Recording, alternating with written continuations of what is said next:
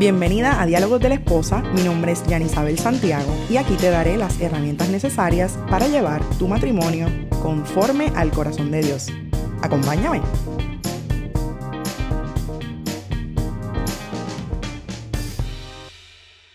Hola, hola chicas, buenos días, buenas tardes o buenas noches, dependiendo del momento que me estás escuchando hoy.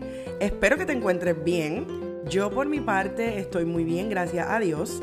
Estos días, ¿verdad? Han sido unos días de mucha reflexión para mí, ya que si no te has enterado, estoy en el proceso de escribir mi primer libro, que ahora mismo se encuentra en la fase de edición.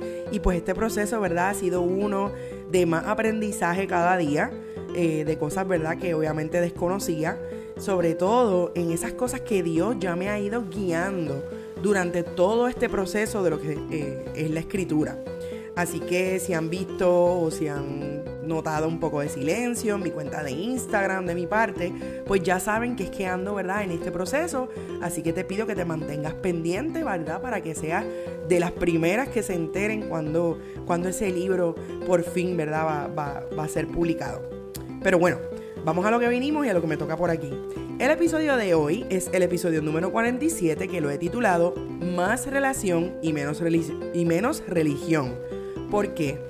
Este, este, eh, este episodio lo he titulado de esa manera porque últimamente me llama mucho la atención las cosas que veo que están sucediendo entre nosotros los cristianos y sobre todo en los matrimonios con nuestra relación con Dios. Así que por favor no te despegues ni un segundo que este episodio acaba de comenzar. Abro el tema haciéndote una pregunta. ¿Qué están haciendo tu esposo y tú para estar relacionados con Dios? Te preguntarás primero qué significa estar relacionado con Dios. Pues mira, lo que significa es que tengan una relación íntima con Él. Tener una relación íntima con alguien significa tener una unión, una conexión o una correspondencia entre dos o más personas. En el caso de Dios, aunque nosotros no podemos verlo, también aplica la posibilidad de estar unidos y conectados con Él.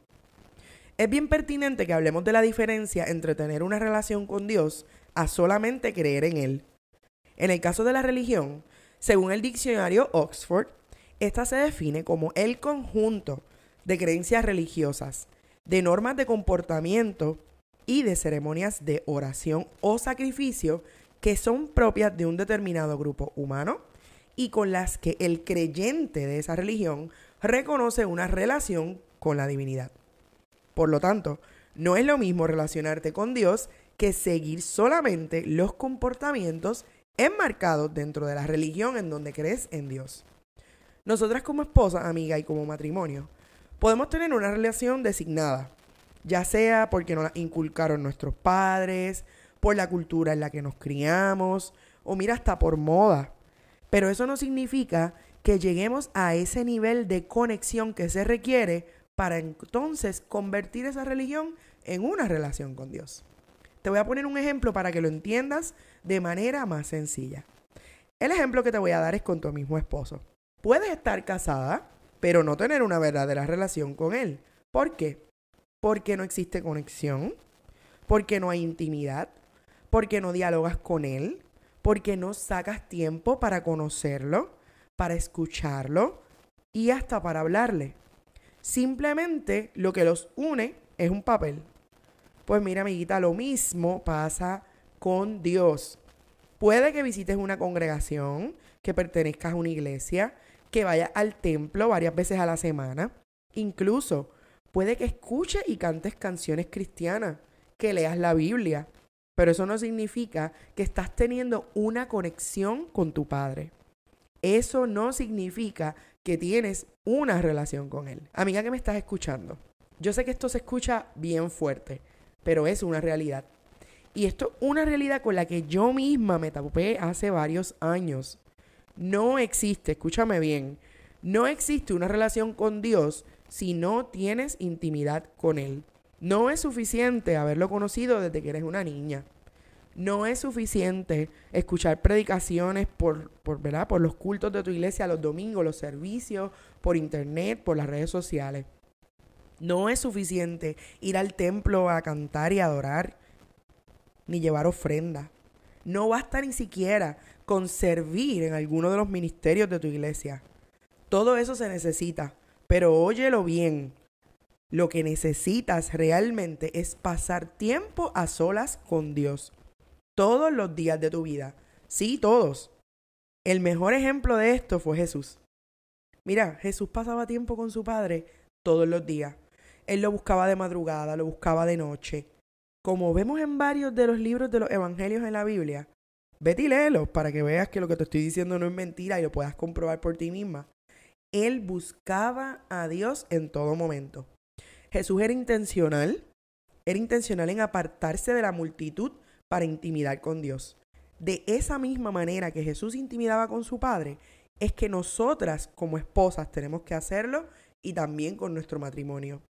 Amiga, Dios desea que tanto tú, de manera individual, como tú con tu esposo, tengan una relación con Él. Que lo conozcas.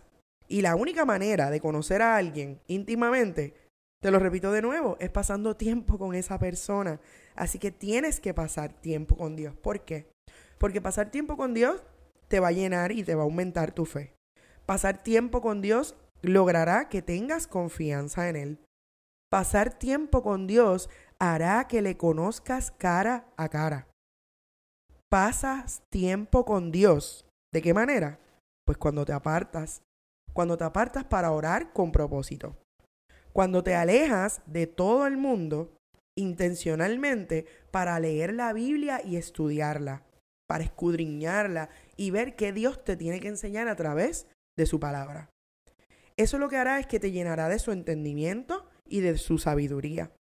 Hacerlo sola es vital y hacerlo junto a tu esposo también tiene muy buena recompensa. ¿Lo encuentras difícil? Claro que sí. ¿Te parece tedioso? A veces también. ¿Tus hijos no te dejan? Claro, si esos pequeños ocupan mucho tiempo de ti. Pero ¿sabes qué? Puede ser que sea difícil, puede ser que sea retante, mas no es imposible. Imagínate si Jesús hubiese puesto como excusa las miles de personas que lo rodeaban a diario para no irse a intimidar con Dios. Imagínate si Jesús hubiese puesto en el medio todos esos problemas y situaciones que estaba enfrentando con los fariseos, todas esas personas que siempre iban y, recurrían donde Él, para que Él no sacara tiempo para hablar con su Padre. ¿Sabes qué hubiese pasado?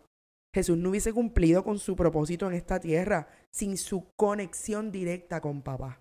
Tú y yo no podríamos cumplir nuestro propósito en esta tierra sin intimar con Dios. Es necesario para ti, es necesario para ti como mujer, como esposa, como madre, si ya tienes hijos. Por medio de esa relación y no la religiosidad, es que además Dios les va a corregir. Dios te corrige por medio de su intimidad. Dios te ama, Dios te muestra tu ternura como, como su padre, perdón, su ternura como el padre tuyo que es. A través de la intimidad es que tú vas a conocer sus preceptos, sus milagros. A través de la intimidad Dios te va a instruir y va a instruir a tu esposo. Y la mejor parte, a través de la relación con Dios, es que va a suceder la verdadera transformación en tu vida, en la de tu esposo y en la de tu familia.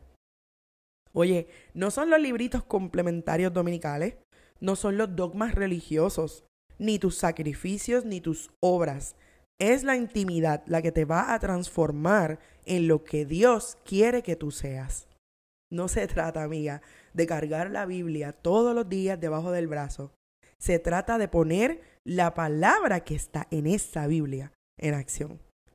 Tu esposo y tú necesitan más relación y menos religión antes de irme y terminar este episodio, quiero que reflexiones en esta palabra, que se encuentra en Mateo 6, versículos del 6 al 8.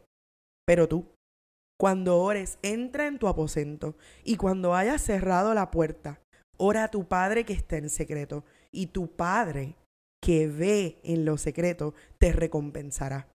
Y al orar, no usen ustedes repeticiones sin sentido como los gentiles, porque ellos se imaginan que serán oídos por su palabrería.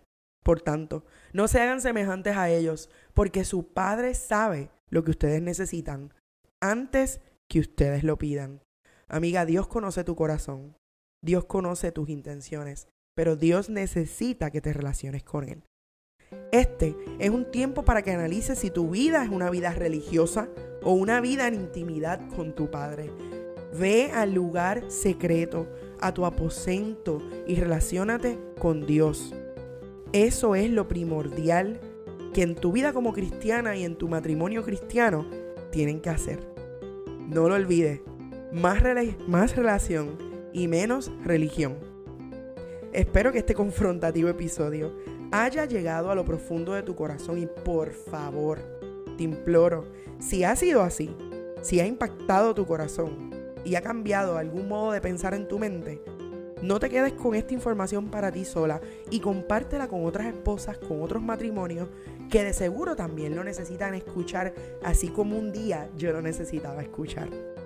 Así que te doy las gracias una vez más por escuchar Diálogos de la Esposa, un podcast con propósito. Nos vemos el próximo martes. Chao.